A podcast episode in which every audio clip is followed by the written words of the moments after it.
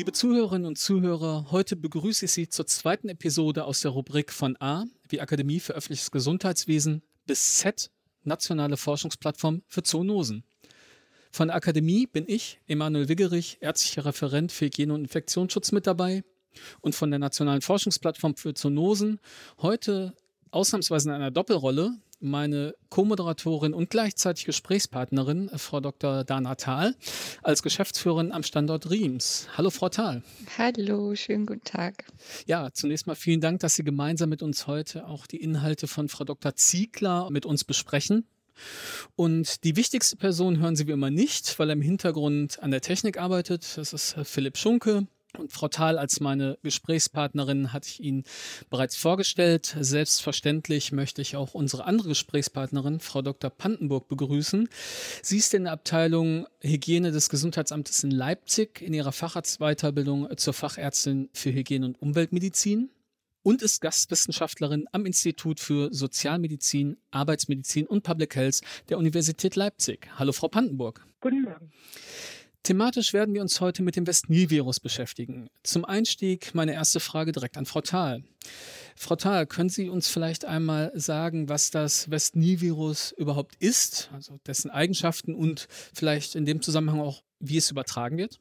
Ja, dank eines sehr schönen Vortrags von Frau Dr. Ute Ziedler, die die Leiterin des Nationalen Referenzlabors für Westnil-Viruserkrankungen bei Vogel und Pferd ist, bin ich da jetzt bestens informiert. Das Westnil-Virus ist ein zoonotisches RNA-Virus und äh, gehört zur Familie der sogenannten Flaviviridae. Dazu gehört zum Beispiel auch das Gelbfiebervirus oder das FSME-Virus. Es wird von Stechmücken übertragen und sein normaler Übertragungszyklus findet findet zwischen Wildvögeln und Mücken statt über sogenannte Brückenvektoren. Das sind Mücken, die eben nicht wirtsspezifisch Blut saugen, sondern eben mal beim Säugetier, mal beim Vogel. Kann es dazu kommen, dass das Virus auch auf sogenannte Sackgassenwirte übertragen wird. Das sind Säugetiere, die selber das Virus dann nicht mehr weitergeben können, die sich allerdings infizieren können. Und das sind beim West-Nil-Virus eben vorrangig der Mensch und das Pferd. Mhm. Wo hat es denn jetzt seine Ursprünge eigentlich gehabt? Wo kommt es her und wann hatten wir es vielleicht erstmalig in Deutschland? Ja, eigentlich kommt das West-Nil-Virus, wie ja der Name auch schon ein bisschen sagt, aus Afrika. In den 1930er Jahren wurde es dort erstmals entdeckt und seit den 1960er Jahren findet es sich auch in Süd- und Südosteuropa. 1999 hat es dann den Sprung über den großen Teich sozusagen geschafft und ist in den USA angekommen, wo es auch ein großes Vogelsterben verursacht hat. In Deutschland ist es erstmalig 2018 entdeckt worden und das war in einem Badkauz in einer Voliere in Halle an der Saale. Und der Grund, warum das gefunden wurde, war eben, dass bereits seit 2010 routinemäßig Vögel getestet werden auf das eng verwandte Usutu-Virus. Und da innerhalb dieses Wildtiermonitorings werden eben auch immer geschaut, ob das West-Nil-Virus auch mit dabei ist, weil man eben schon befürchtet hatte, dass es nach Deutschland kommen konnte. Und das war dann 2018 eben auch erstmalig der Fall. Hm, interessant. Äh, noch vielleicht eine Nachfrage zum Wildtiermonitoring. Damit können Sie auch bestimmt eine Aussage treffen, auch wie die aktuelle Infektionslage bezüglich der Tiere hier in Deutschland momentan aussieht, oder? Ja, genau, weil das ist eben doch sehr, sehr umfassend. Mittlerweile sind eben auch viele Zoos, die sich daran beteiligen und dadurch sind immer sehr viele Proben vorhanden. 2018 gab es insgesamt 14 Fälle, die gefunden werden konnten. Das waren zwölf bei Wild- und Zoovögeln und zwei bei Pferden. 2019 ist das dann schon sehr viel mehr geworden. Das waren dann 112 Fälle insgesamt, 76 bei Vögeln und 36 beim Pferd. Und 2020 hatten wir dann 86 Fälle insgesamt, wobei 64 beim Vogel und 22 auf das Pferd entfallen sind. Es gibt bestimmte Endemiegebiete in Deutschland und die liegen momentan in Ostdeutschland. Der Schwerpunkt ist da in den Regionen um Leipzig, Dresden und Berlin zu finden. Mhm. Ja, es sind jetzt schon einige Zahlen, die, die es da gibt. Können Sie vielleicht einmal sagen, welche Symptome infizierte Tiere zeigen? Und ja, haben Sie da Therapiemöglichkeiten im Bereich der Veterinärmedizin? Mhm. Also der Vogel ist ja eigentlich das Wildreservoir für das Virus. Das heißt, meistens ist eine Infektion bei Vögeln symptomlos. Es gibt allerdings auch andere Vögel, die empfänglich sind für das Virus. Das sind die sogenannten Passeriformes oder einfacher gesagt die Sperlingsvögel. Die sind besonders empfänglich für das Virus, aber auch Greifvögel und Eulen. Und die können dann eben auch unspezifische Symptome zeigen, wie Apathie, gesträubte Gefieder, ataktische Bewegung und eben auch, dass sie teilweise per akut oder akut versterben an dieser Virusinfektion. Da gibt es jetzt keine Therapiemöglichkeiten. Beim Pferd ist es so, dass die meisten Pferde, die sich infizieren, serokonvertieren, aber jetzt keine klinischen Symptome zeigen. Nur bei etwa 20 bis 30 Prozent der infizierten Pferde finden wir eine Klinik. Und von denen sind ungefähr 8 Prozent entwickeln tatsächlich schwere neurologische Symptome, also sowas wie Muskelzuckungen, Veränderungen im Wesen und Verhalten, Schwäche und Ataxie mit der Tendenz zum Festliegen. Und im schlimmsten Fall ähm, ist es eben auch wie beim Vogel, dass das zum Tod führen kann. Bei den Pferden haben wir allerdings mittlerweile drei verschiedene Impfstoffe in Deutschland, die zugelassen sind. Und es wird eben auch empfohlen, in Endemiegebieten vor der Mückensaison sein Pferd gegen die Virus zu impfen, weil eben eine Behandlung jetzt auch nur symptomatisch möglich ist. Mhm. Jetzt haben wir schon über die Ursprünge des West-Nil-Virus und die Ausbreitung nach Deutschland gesprochen. Unsere Serie heißt ja Klimawandel und Zoonosen. Können Sie vielleicht mal einschätzen, welche Rolle jetzt der Klimawandel bei der Ausbreitung oder bei der erwarteten Ausbreitung spielt? Mhm. Ja, wir sehen ja an den Ursprüngen, also das Virus kommt ursprünglich aus Afrika, ist eben auch wärmere Temperaturen tatsächlich eher gewohnt. Und wir haben ja immer drei Faktoren, die eben wichtig sind. Das ist einmal das Virus, der Wirt und eben dann auch die Umwelt. Und die Umwelt bedingt eben auch, wie lang zum Beispiel Inkubationszeiten des Virus sind. Wenn wir jetzt warme und äh, feuchte Sommer haben und milde Winter, dann ist es eben so, dass das Virus sich gut vermehren kann im, innerhalb des Wertes und auch die Inkubationszeit innerhalb der Mücke wird verkürzt. Und es ist eben dann auch so, dass die Mückensaison an sich verlängert wird, weil die Mücken eben früher schlüpfen und länger leben. Das heißt, feuchtwarmes Klima, viele Mücken, viel Virus und dann auch noch die milden Winter, die dafür sorgen, dass das Virus überwintern kann in bestimmten Regionen, die begünstigen eine Westnil-Virus. Verbreitung auch in mehr nördliche Gefilde, als das eben vorher möglich war. Ja, fassen wir einmal kurz zusammen. Aufgrund des Klimawandels werden wir wahrscheinlich mit mehr Fällen rechnen müssen und mhm. auch ja in Regionen, wo es bisher ja nicht der Fall war. Genau. Ja, vielen Dank erstmal, Frau Thal. Nachdem wir jetzt nun die veterinärmedizinische Seite beleuchtet haben, interessiert uns natürlich jetzt die humanmedizinische Seite. Frau Pandenburg, im Gesundheitsamt werden Ihnen natürlich die humanmedizinischen West-Nil-Fälle gemeldet. Können Sie uns da zunächst mal erklären, wie sich eine West-Nil-Virus-Infektion bei Menschen manifestiert? Ja, die West-Nil-Virus-Infektion bei Menschen verläuft im Grunde genommen oder teilt sich ganz ähnlich auf wie das Krankheitsgeschehen beim Pferd. Auch hier ist es so, dass ungefähr 80 Prozent der Infektionen asymptomatisch verlaufen, das heißt ohne Krankheitszeichen. Diese Leute fallen also, wenn, dann nur durch Zufall auf, als West-Nil-Virus infiziert. Ungefähr 20 Prozent der Infektionen verlaufen als grippeähnliche Erkrankung mit Fieber, Verschlechterung des Allgemeinzustandes, Kopf- und Rückenschmerzen. Und etwa die Hälfte dieser Personen hat ein makulopapulöses Exanthem, also einen Hautausschlag. Nur ungefähr ein Prozent der Infektionen verlaufen als schwere Erkrankung, zum Teil mit neuroinvasiven Verlauf. Dort finden wir teilweise gutartige Meningitiden, also Hirnhautentzündungen und in seltenen Fällen auch eine Entzündung des Gehirns selber, eine Enzephalitis mit den entsprechenden Symptomen. In seltenen Fällen finden wir eine Entzündung des Herzens oder der Leber. Betroffen von diesen schweren Verläufen sind vor allem ältere Menschen oder Patienten mit kardiovaskulären Vorerkrankungen oder mit Immunsuppression. Es ist auch so, dass tatsächlich ein, ein Teil der Patienten mit neuroinvasiver Westnil-Erkrankung daran stirbt.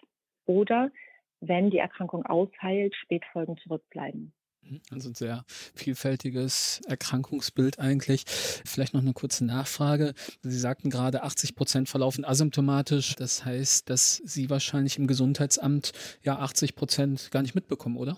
Das ist richtig. Oder diese Personen fallen auf, weil sie zum Beispiel im Rahmen der Blutspende gescreent werden. Ah ja, genau. natürlich. Ähm, es gibt, wie bei den Tieren, ist die Therapie des Westnil-Virus bei Menschen nur symptomatisch möglich.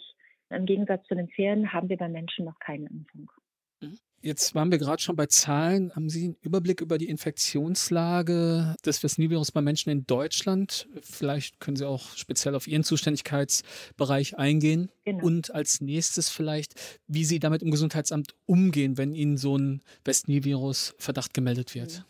Ja, vor dem Jahr 2018 gab es schon einige Westnil Fälle bei Menschen in Deutschland. Das waren aber hauptsächlich Reisende, Einzelfälle bei Reisenden, die aus Endemiegebieten zurückgekommen sind, die sich außerhalb Deutschlands befanden.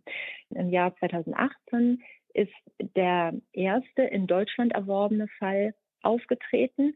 Allerdings ist er nicht durch Mücken übertragen gewesen, sondern war bei einem Tierarzt, der sich wahrscheinlich bei der Sektion eines Vogels, der an Westnil gestorben ist, angesteckt hat. Im Jahr 2019 gab es dann den ersten durch Mücken übertragenen Fall in Deutschland. Das war tatsächlich in Sachsen. Und in diesem Jahr hatten wir insgesamt fünf autochtone Fälle in Deutschland. Das bedeutet, die sind also in Deutschland erworben worden und wurden durch Mücken übertragen. Zum Jahr 2020 gibt es noch keine endgültigen deutschlandweiten Zahlen. Ich kann aber sagen, im Jahr 2019 sind in Leipzig selber zwei Fälle gemeldet worden und ein Jahr später waren es zehn. Wie verläuft das? Der Weg der Meldung sozusagen als Gesundheitsamt. Meistens ist es eine Labormeldung, allerdings auch eine ärztliche Meldung. Westnil-Fieber ist nach Paragraph 7 des Infektionsschutzgesetzes ein meldepflichtiger Krankheitserreger. Das heißt, normalerweise geht so eine Meldung ein und dann rufen die Mitarbeitenden des Gesundheitsamtes in der Klinik an, wenn der Patient hospitalisiert ist oder die Patientin fragt nochmal genau nach der Symptomatik nach, welche Diagnostik durchgeführt wurde. Oder wir rufen auch den Patienten oder die Patientin selber an und ermitteln vergangene Auslandsreisen. Ist die Person draußen unterwegs? Macht die zum Beispiel Outdoor-Sport? Geht joggen? Gibt es Kontakt zu Vögeln, Kontakt zu Pferden? Was aber auch wichtig ist, ist die Frage nach vorausgegangenen Impfungen. Wir haben ja gerade von Frau Thal gehört, dass Westnil zu den Flaviviren gehören. Zu denen gehört zum Beispiel auch FSME. Viele Personen sind ja geimpft gegen die Frühsommer-Meningoenzephalitis. Und wenn so eine Impfung gerade stattgefunden hat, dann ist das manchmal schwierig, in der Antikörperdiagnostik die FSME-Impfung und eine möglicherweise frisch bestehende Westnil-Infektion voneinander abzugrenzen. Das heißt also, es kann sein, dass Ihnen Verdacht auf Westnil äh, gemeldet wird, ist aber gar nicht das Westnil ist, sodass es ja ein Problem der Diagnostik letztendlich ist in dem Fall. Ganz genau, richtig. Und wie kann man es dann unterscheiden? Der Nachweis einer Infektion mit Westnil-Virus kann einmal indirekt verlaufen über diesen Antikörpernachweis. Da gibt es bestimmte Bestätigungstests, die also nochmal genau aufdröseln, ist es nun wirklich das Westnil-Virus gewesen oder ein anderes Flavivirus. Der direkte Nachweis des Krankheitserregers erfolgt über den Nachweis der RNA. Das macht man mit einer RT-PCR. Und da nimmt man bestimmte Körpermaterialien, zum Beispiel Urin oder auch Blut, Liquor ist auch möglich und versucht da die RNA des Virus nachzuweisen. Auch da ist es wichtig, es gibt eine Kreuzreaktivität mit dem Usutu-Virus.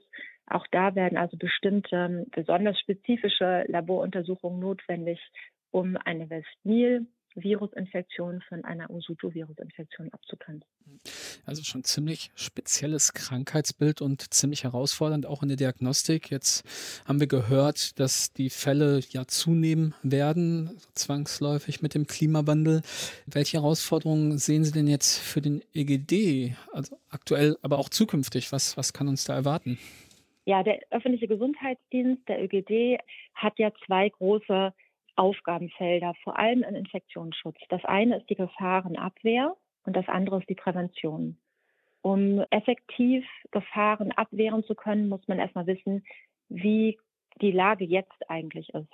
Das heißt, wir müssen erstmal wissen, wie ist denn das Infektionsgeschehen bei Menschen überhaupt? Wir haben ja gerade schon gesagt, dass 80 Prozent der Infektionen asymptomatisch verlaufen. Das heißt, die Leute, die tatsächlich durch Symptome auffallen, sind nur die Spitze eines Eisberges. Dann haben wir uns darüber unterhalten, dass die Diagnostik aufwendig und auch zeitaufwendig ist. Also eine Herausforderung besteht darin, überhaupt erstmal zu wissen, wie die Infektionslage beim Menschen ist, um diese Gefahr des West Nil-Virus abwehren zu können. Der zweite Punkt ist die Prävention. Und da stellt sich die Frage, welche Präventionsmaßnahmen sollten denn ergriffen werden? Wir haben im Workshop diskutiert, ob vielleicht eine Mückeneradikation möglich sei. Das ist aber wohl nicht der Fall, sodass niederschwellige Maßnahmen wahrscheinlich erstmal Aufklärung der Bevölkerung sind. Das Westnil-Virus ist neu in Deutschland. Der ÖGD befasst sich damit noch nicht so lange. Und es wird besonders akut in einer Zeit, wo wir uns hauptsächlich auch mit der Corona-Pandemie beschäftigen, sodass das natürlich auch gerade eine aktuelle Herausforderung ist, uns das Nil-Virus anzunehmen, während wir gleichzeitig viele personelle und zeitliche Ressourcen für Corona binden müssen. Ja, ich hatte Ihnen ja angekündigt, liebe Zuhörerinnen und Zuhörer, dass meine Co-Moderatorin nicht nur als Gesprächspartnerin heute zur Verfügung steht, sondern auch wirklich als Moderatorin. Und deswegen möchte ich jetzt vielleicht auch noch die Chance geben, Frau Pandenburg noch ein, zwei Fragen zu stellen. Ja, jetzt wo ich nämlich die veterinärmedizinische Seite ja vorab vorgestellt habe, drängt sich mir natürlich die Frage auf, das West-Nil-Virus ist relevant sowohl für Vögel, Pferde, aber eben auch den Menschen. Deswegen meine Frage an Sie, Frau Dr. Pantenburg. Welche Chancen erkennen Sie im One Health-Konzept für die Bekämpfung des West-Nil-Virus in Deutschland? Das One Health-Konzept, um es nochmal kurz darzustellen, ist ein Public Health-Konzept wo es darum geht, dass man sich, ich komme von der humanmedizinischen Seite, ich bin es gewohnt, dass ich die, die Gesundheit des Menschen im Blick habe. Im One Health Konzept geht man über die Spezies hinaus. Das heißt, man guckt sich nicht nur die Gesundheit des Menschen an, sondern preist auch die Gesundheit der, der Tiere mit ein und auch die Gesundheit der Umwelt, Environmental Health. Das Nil ist eine Zoonose, das heißt, es ist eine Erkrankung, die vom Tier auf den Menschen übertragen wird und gleichzeitig auch noch davon abhängig ist, wie die Umweltbedingungen sind. Sie haben es ja eingangs deutlich gemacht, dass das Klima eine Rolle spielt, Lebensbedingungen für die Mücken eine Rolle spielt. Ich bin persönlich ganz fest der Überzeugung, dass man viele Herausforderungen heute, zum Beispiel Zoonosen, zum Beispiel Westnil, nur durch eine intersektorale Zusammenarbeit angehen kann. Dass wir uns im Grunde genommen an einen Tisch setzen müssen, Humanmediziner, Veterinärmediziner und sowohl von der klinischen Seite als auch von der ÖGD-Seite zusammen Strategien entwickeln müssen, wie man diese Dinge angeht, indem man Wissen bündelt, indem man sich gegenseitig mit seinem Wissen ergänzt und auch mit seiner Herangehensweise und den Methoden, die man zur Verfügung hat, ergänzt. Mhm. Ja, ich denke, wenn man da dann auch wirklich auch noch die Klimaforscher und die Entomologen mit ins Boot holt bei so einer Erkrankung wie dem Westnil-Virus, können wir wahrscheinlich nicht in die Zukunft gucken, aber auf jeden Fall vielleicht besser abschätzen, was zukünftig auf uns zukommen könnte und auch, wie man dem eben begegnen könnte.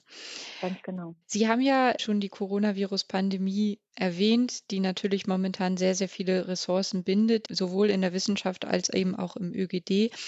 Meine Frage wäre, Sie hatten während des Workshops gesagt, die Coronavirus-Pandemie kann aber auch als Chance für die Bekämpfung anderer Zoonosen ja fungieren. Wie haben Sie das genau gemeint?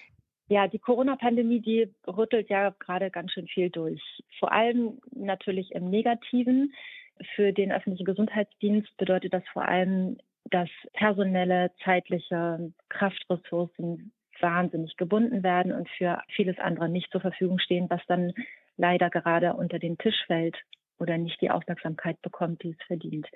Auf der anderen Seite rüttelt Corona auch das Public Health Feld in Deutschland um. Es gibt also viele Bestrebungen im Public Health Bereich, eine Zusammenarbeit anzustreben, wie ich es eben auch schon sagte, zwischen den einzelnen Bereichen, zwischen den unterschiedlichen Fachrichtungen, zwischen den Personen, die eher klinisch arbeiten, eher wissenschaftlich arbeiten. Traditionell hat sich so ein Spaltung ist vielleicht zu viel gesagt, aber eine Aufteilung in Deutschland ergeben zwischen Public Health, was eher so im wissenschaftlichen Bereich angeordnet ist, und der öffentlichen Gesundheit, die eher in den Ämtern angesiedelt ist. Und Corona hat die Bestrebung erhöht, dass man sich zusammentut und dass man eine gemeinsame Public Health Identität entwickelt und auch hier Kräfte bündelt, Wissen bündelt, gemeinsame Ziele definiert, um solche Herausforderungen wie zum Beispiel Westnil oder auch andere Zoonosen oder auch Bereiche, die über den Infektionsschutz hinausgehen, gemeinsam anzugehen. Also nicht alles nur schlecht mit der Coronavirus-Pandemie. Wir müssen eben nur gucken, dass wir dieses Learning sozusagen, das wir jetzt hier erzielt haben, weitertragen in Politik und Gesellschaft, damit es auch langfristig diese Zusammenarbeit eben geben kann. Ja, und Ende letzten Jahres wurde ja der Pakt für den ÖGD abgeschlossen, wo also man muss ja sagen, die Corona-Pandemie hat den ÖGD sehr in den Fokus der Aufmerksamkeit gerückt. Vorher kannten die meisten Leute die Gesundheitsämter nur durch Schuleingangsuntersuchungen. Und der Pakt für den ÖGD ist sicherlich ein ganz guter Anfang, um den öffentlichen Gesundheitsdienst personell und mit anderen Ressourcen aufzustocken. Mhm. Und da wird auch nochmal explizit betont, dass die Zusammenarbeit, das Zusammenwachsen von ÖGD und Wissenschaft gefördert werden soll. Das ist ja auch das, was Sie jetzt in diesem Workshop und auf der Zoonose-Plattform unterstützen. Die Bestrebungen gibt es schon seit Jahren, aber die Corona-Pandemie hat dem Ganzen nochmal ordentlich Aufschub gegeben. Ich möchte an dieser Stelle auch wirklich nochmal an alle allen mitteilen, die sich für den Bereich Public Health interessieren, egal ob sie aus dem ÖGD kommen oder aus anderen Bereichen, andere Public Health Berufe oder Ausbildungen gerade ergreifen, dass man gerade wirklich sich gut daran beteiligen kann, diesen Public Health Bereich mitzugestalten. Also alle die, die eine Leidenschaft haben für Public Health, sind herzlich eingeladen, sich mitzubeteiligen. Ich möchte auch nochmal an die jüngeren Zuhörer die Information geben, dass das Nachwuchsnetzwerk ÖGD eine gute Anlaufstelle ist, um sich Informationen zu holen über ÖGD und Public Health. Es gibt auch viel Bewegung in der Deutschen Gesellschaft für Public Health und auch noch viele andere Akteure, wie zum Beispiel die Akademie für öffentliches Gesundheitswesen, wo Sie ja herkommen, Herr Wiggerich, sind beteiligt. Also machen Sie gerne mit. Ja, vielen Dank. Ich glaube, den Aufruf können wir alle gemeinsam nur deutlich unterstützen. Ich würde mich an dieser Stelle recht herzlich bei Ihnen beiden bedanken, dass Sie sich auch in diesen herausfordernden Zeiten extra die Zeit für uns genommen haben. Vielen Dank an Frau Pandenburg natürlich, aber auch an Frau Thal, die die Doppelbelastung heute wunderbar gemeistert hat, wie ich finde. Vielen Dank. Liebe Zuhörerinnen und Zuhörer, Sie haben, glaube ich, gesehen, dass es trotz Coronaviren auch noch andere Viren gibt, auf die wir uns künftig vorbereiten müssen und dass dies halt am besten gemeinsam gelingt und zwar im Sinne einer intersektoralen Zusammenarbeit, wie es das One Health Konzept vorsieht. Und ja, ich würde mich freuen, wenn wir uns demnächst wieder hören, dann zum Thema Zecken. Bis dahin machen Sie es gut. Es gibt viel zu tun. Packen wir es an. Tschüss. Auf Wiedersehen. Auf Wiedersehen.